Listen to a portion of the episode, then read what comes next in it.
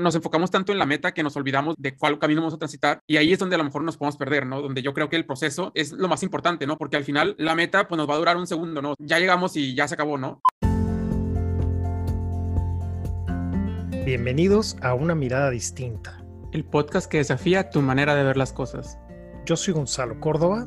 Y yo soy Jonathan Valderas. Gracias por ser parte de nuestra audiencia. Y escucharnos como cada viernes.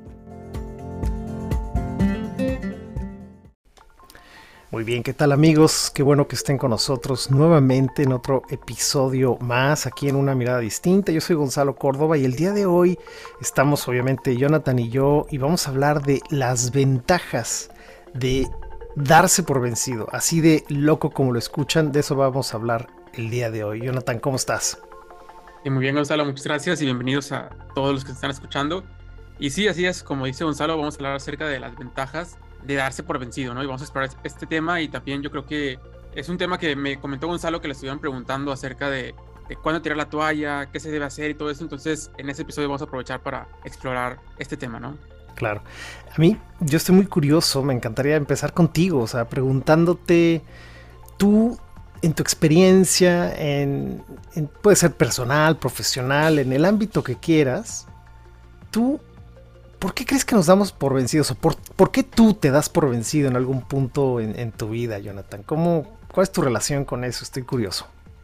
Sí, buenísimo. Y yo creo que es muy importante esto que, dice Gonzalo, sobre todo como que la experiencia personal, ¿no? Porque siento que, que, es muy valioso el verlo en el día a día, ¿no? No a lo mejor contar algo que leímos en un libro, ¿no? Por ejemplo, al menos mi experiencia personal con darse por vencido, yo creo que, pues, me ha pasado varias veces y como dices, o sea, ¿por qué nos damos por vencido? Yo creo que porque pues a mí me ha pasado porque no encuentro la manera, por ejemplo, de hacer las cosas, ¿no? Sin embargo, a veces es como que me doy por vencido, a lo mejor en la manera en la que estaba haciendo las cosas, ¿no? O de la manera en la que lo estaba haciendo, ¿no? Por ejemplo, en el trabajo me ha pasado que de repente yo quiero hacer algo solo y estoy intentándolo, intento otra vez y investigo en internet y, hago lo que sea, pero después como mi objetivo es como hacerlo solo, ¿no?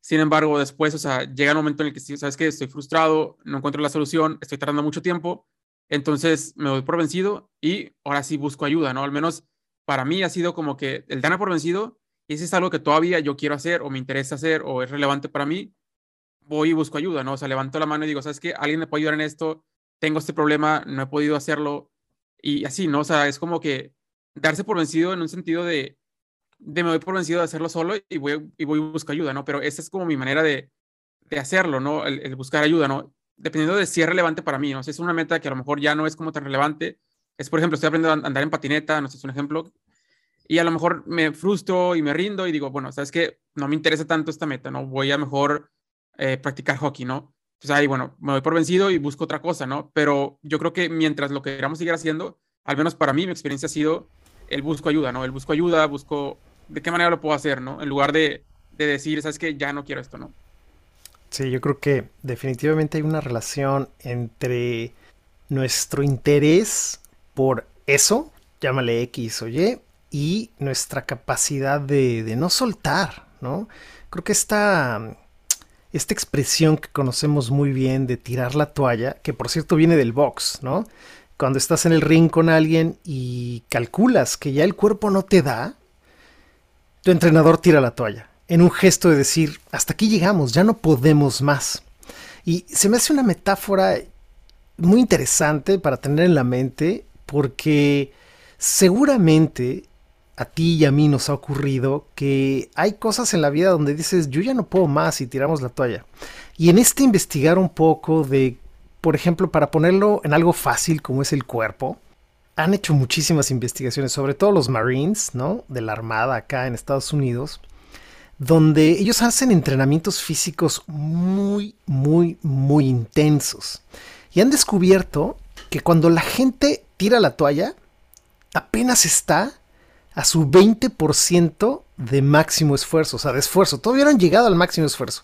Apenas están en el 20%. Entonces, lo que ellos dicen es que la gente que va, que llega al final de la carrera, la gente que termina las 500 lagartijas o las 5000 lagartijas, es la gente que entiende que uno, el dolor es temporal, dos, que conoce y se escucha que cuando se quiere dar por vencido es más bien la mente, no el cuerpo el que, el que ya no puede más.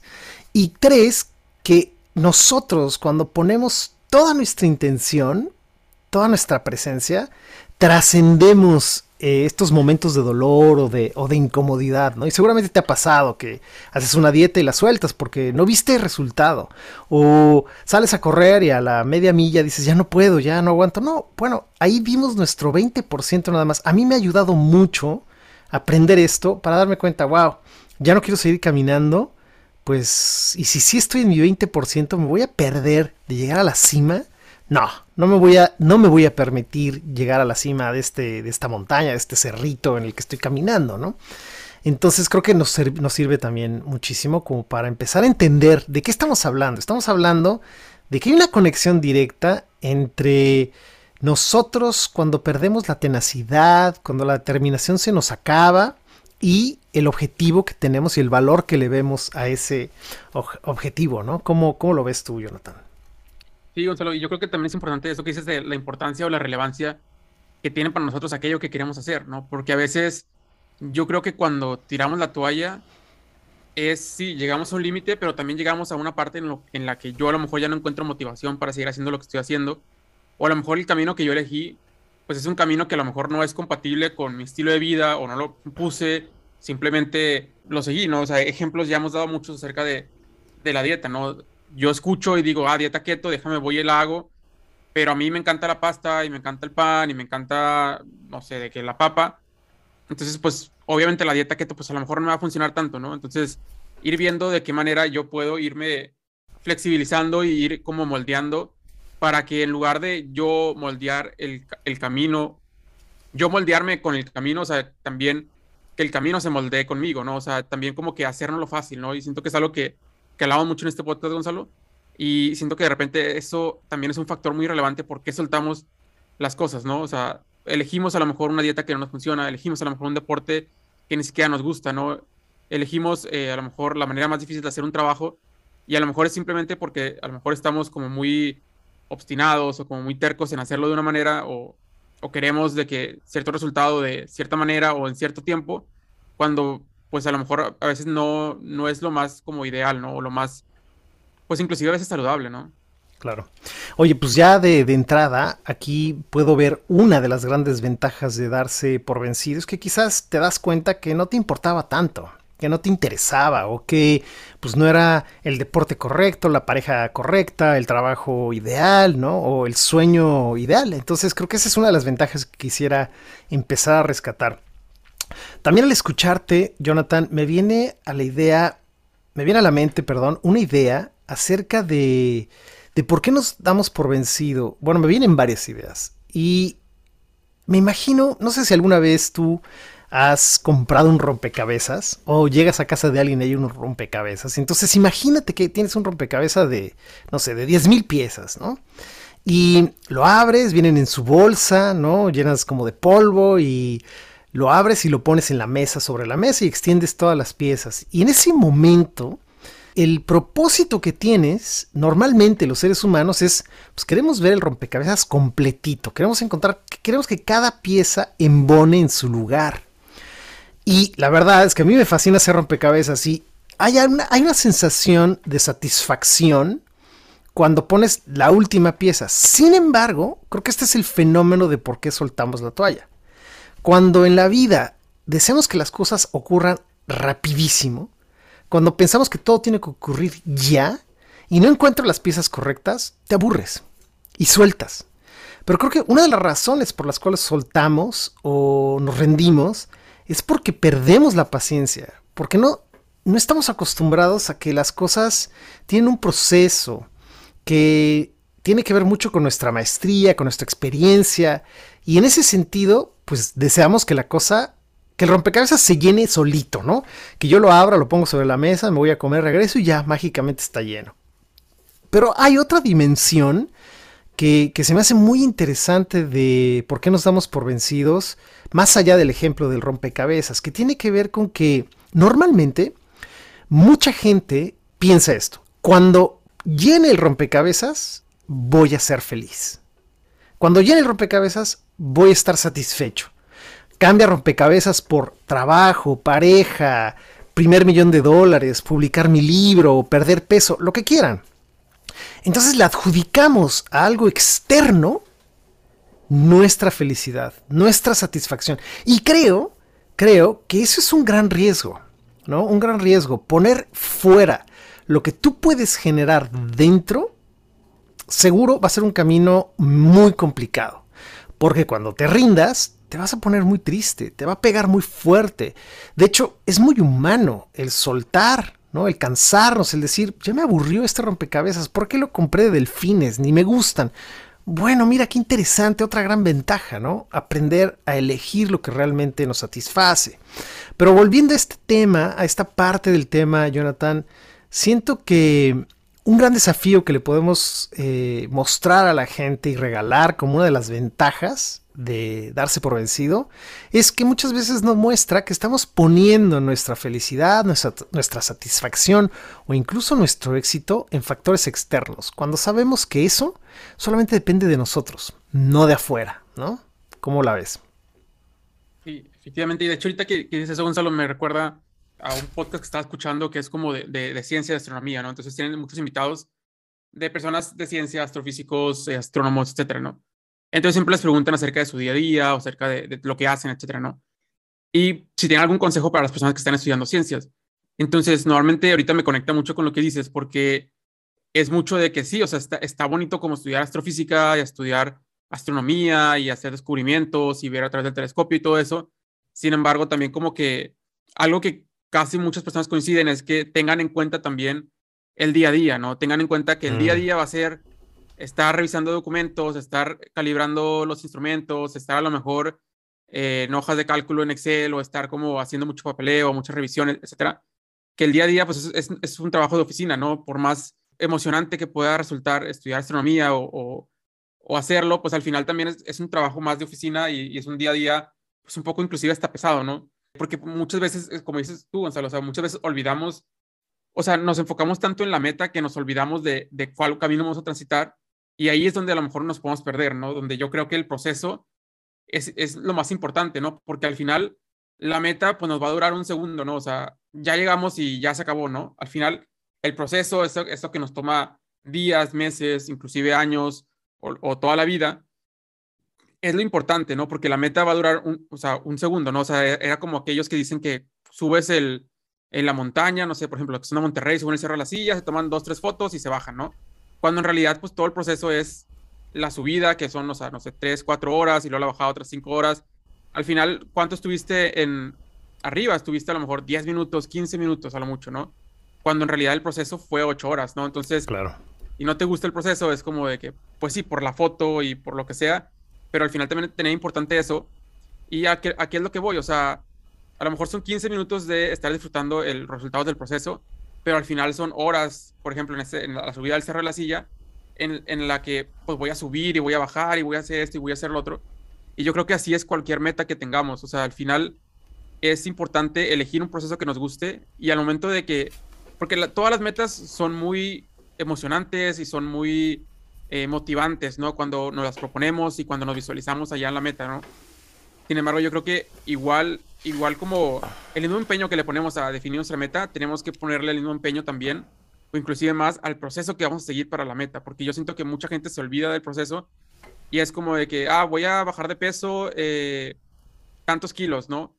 Y ya, ¿no? Entonces después, o sea, lo que caiga es lo que van a ir eligiendo, ¿no? Si cae dieta keto, si cae CrossFit, si cae lo que sea, y, al final es como que, oye, también en lo que diseñas tu meta, también diseñar un proceso que a ti te guste, que a ti te, llame la atención, ¿no? no solamente bajar de peso, porque si no, pues no vas a estar motivado, no vas a tener la, disciplina suficiente como para sostener ese proceso, ¿no? Porque va a ser un proceso largo de meses, años inclusive, y, y siento que si no eliges un proceso que te gusta, pues lo vas a soltar tarde o temprano, porque tarde o temprano te vas a cansar, te, va, te va a llegar un punto en el que ya no vas a poder sostenerlo, ¿no?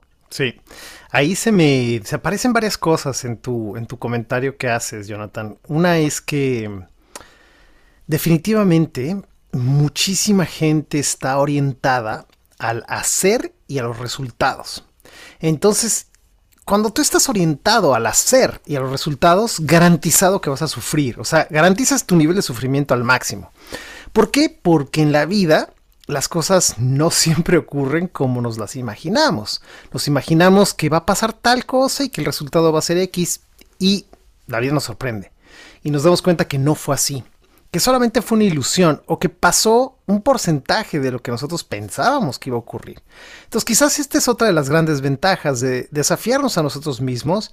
¿Qué pasa si no nada más me oriento a los resultados? ¿Qué pasa si en lugar de estar nada más, nada más eh, enfocado en el hacer, me muevo a hacer? ¿No? Y eso abre una dimensión muy interesante. Y para eso creo que una de las dimensiones que se abren es entender que y recordarles que el tiempo es una ilusión, ¿no? Es una ilusión que nosotros hemos creado. Es una medida ficticia que nos permite coordinar algunas cosas. Pero en esto de las metas, de los objetivos, de los sueños, lo que nos ocurre a los seres humanos, que es al único ser en este planeta que le ocurre, es que dices, para mayo ya tengo que haber obtenido el trabajo. Para el 2023 ya tengo que haberme retirado. ¿no? Para el 2021 seguramente tenía que ocurrir esto. Y como eso no ocurre, y nuestra medida es el tiempo y es el resultado, ¡pum! Sufrimiento total y la gente tira la toalla y dice, ah, no ocurrió, a otra cosa, ¿no? Voy a buscar el siguiente proyecto, la siguiente novedad, como tú dijiste, la siguiente dieta.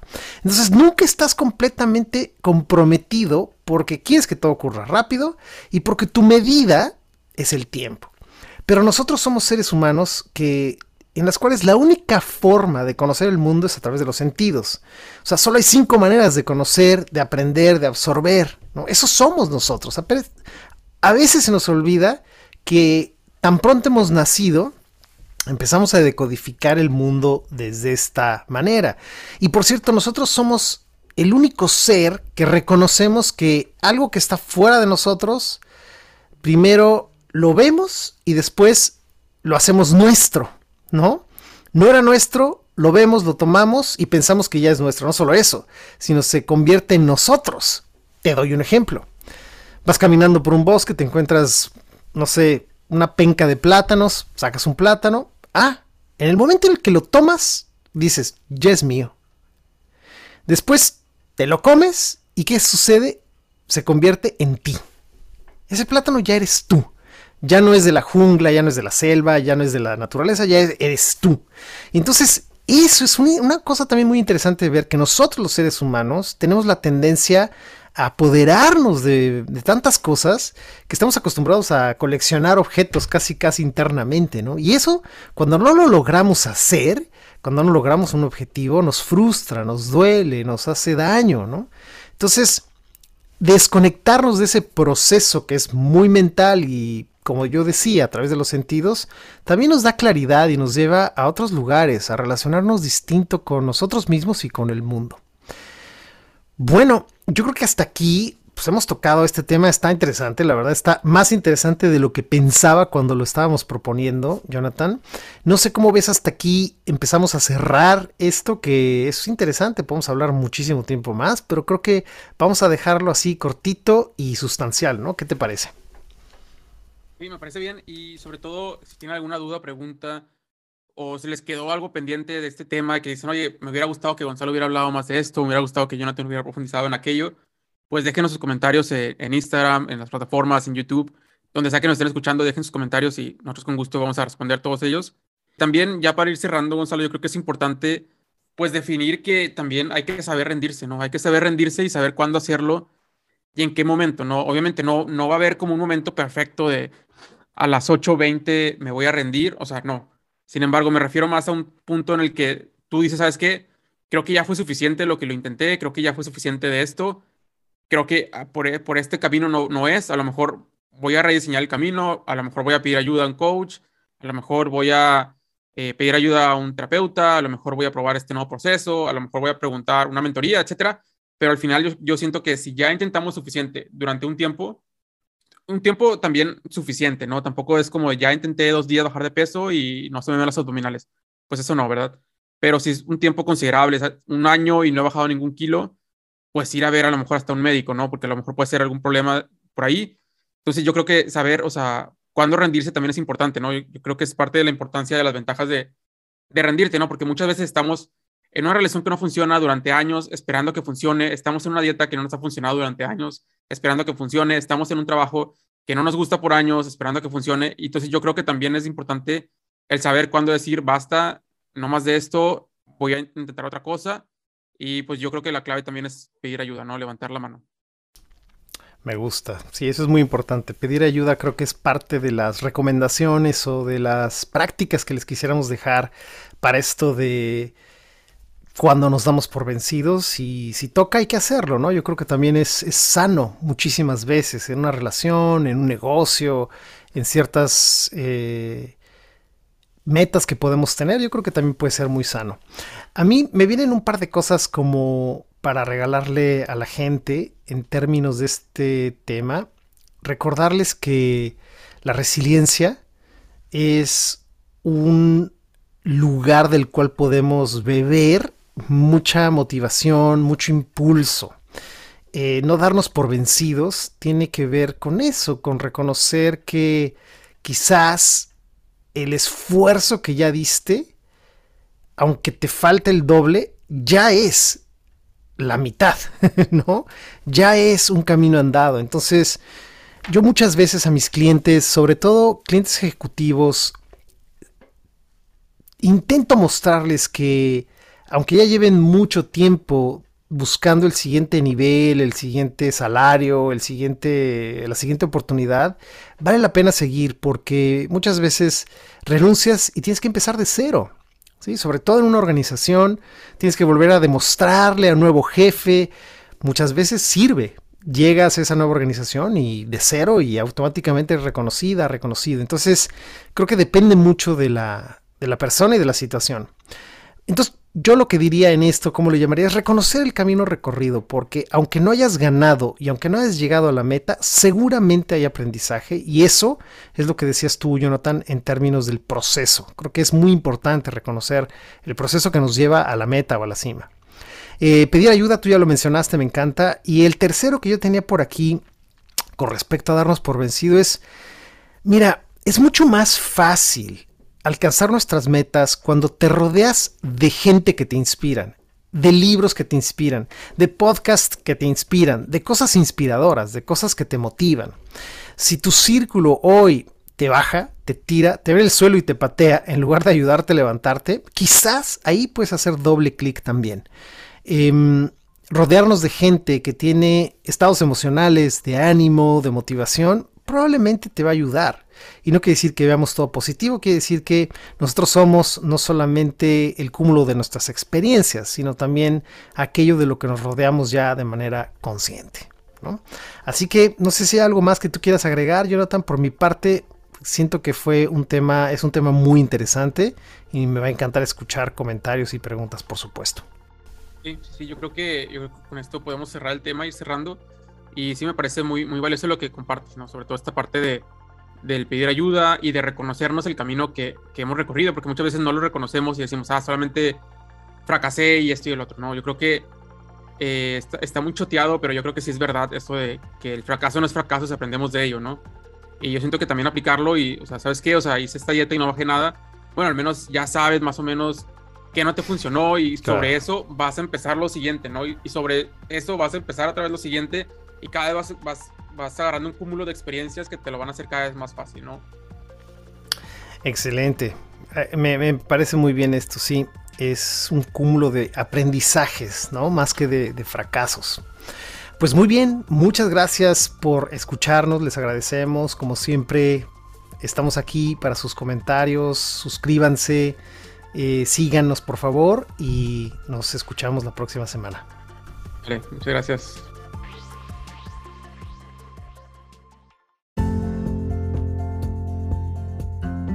Escúchanos en Spotify, Anchor, Google Podcast y Apple Podcast como una mirada distinta. Recuerda que también puedes vernos en nuestro canal de YouTube. Suscríbete, deja tus comentarios y tus sugerencias acerca de los temas que te gustaría que hablemos.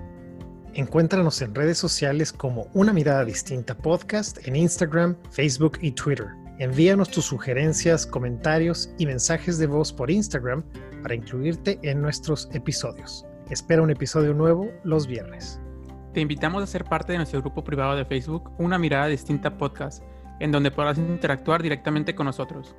Sugerir nuevos temas o simplemente debatir tus puntos de vista acerca de los temas que hemos hablado. Tu participación es muy importante para nosotros. No olvides suscribirte y escuchar nuestros episodios anteriores. Sé parte de nuestro proyecto. Recomiéndanos con tus familiares y amigos. Gracias.